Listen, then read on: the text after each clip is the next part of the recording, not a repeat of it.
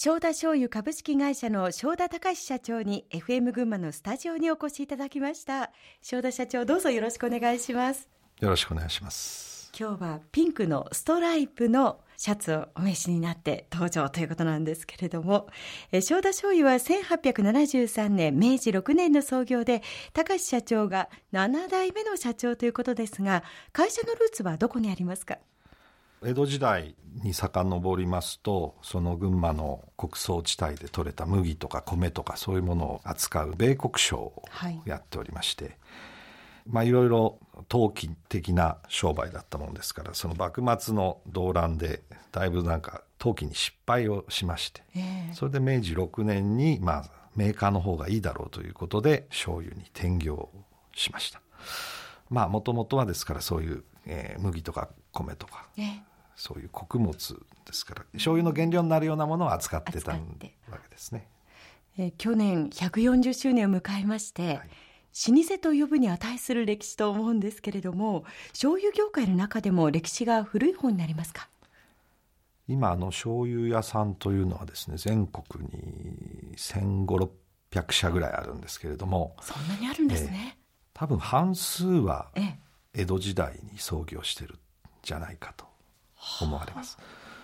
まあ醤油ですとか日本酒ですとか、えー、そういう昔ながらのその発酵食品に関わるところってのは大体江戸時代にこう創業されてるところが多いと思います。当社は先ほど申し上げたように、まあ、明治ですので、はい、えー、どちらかというとその新参者というほどでもないですけれども、まあ、若い方だというふうに思っております。正田社長は館林のご出身ですか？はい。中学まで館林で親と一緒にいたんですけど、まあ、高校からちょっと親元離れて好き勝手にやっておりました、うん、高橋社長が子供の頃の会社の様子というのはどんな感じだったんですか？多分多くの皆さんがそのお醤油屋さんっていうと木の桶がこういっぱい並んでいて、はい職人さんが大きなあの棒でもろみをかき混ぜてるとかですね、そういうイメージをお持ちだと思うんですが、まあ、私がその小さい頃はまさにそういう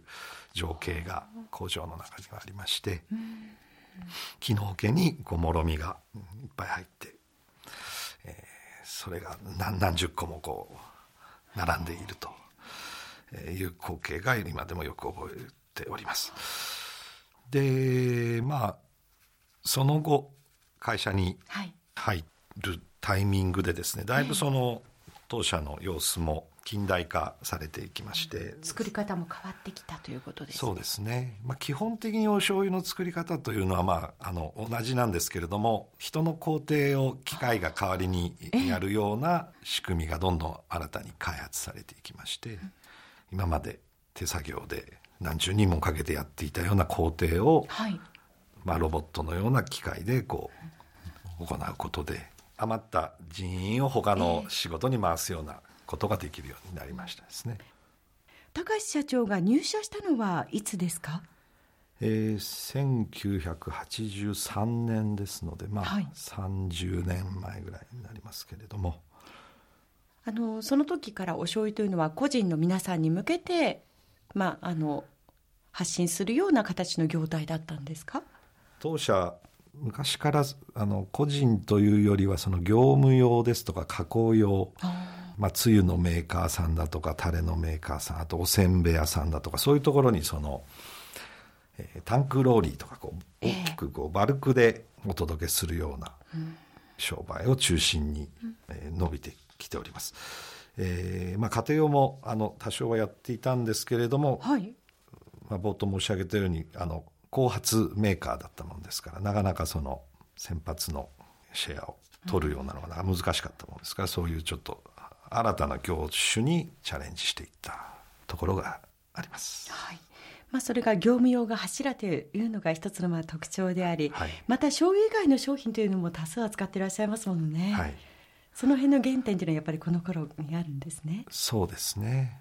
あまりその醤油だけにこだわっててもいけなかったので、まあ、醤油を使った加工品ですね。あの、はい、えタレ類、まあ、麺つゆですとか冷やし中華のタレだとか、そういうものに、まあ、割と早くから舵を切ってい。きまして、はい、まあ、現在ではその売り上げの4分の3ぐらいがそういう液体調味料で、はい、いわゆる単体のお醤油は4分の1というような売上構成になっています。はい2007年に社長に就任されましたけれども社長就任時にどんなことを高橋社長はお考えになりました？まああまりこうガツガツやるタイプではないので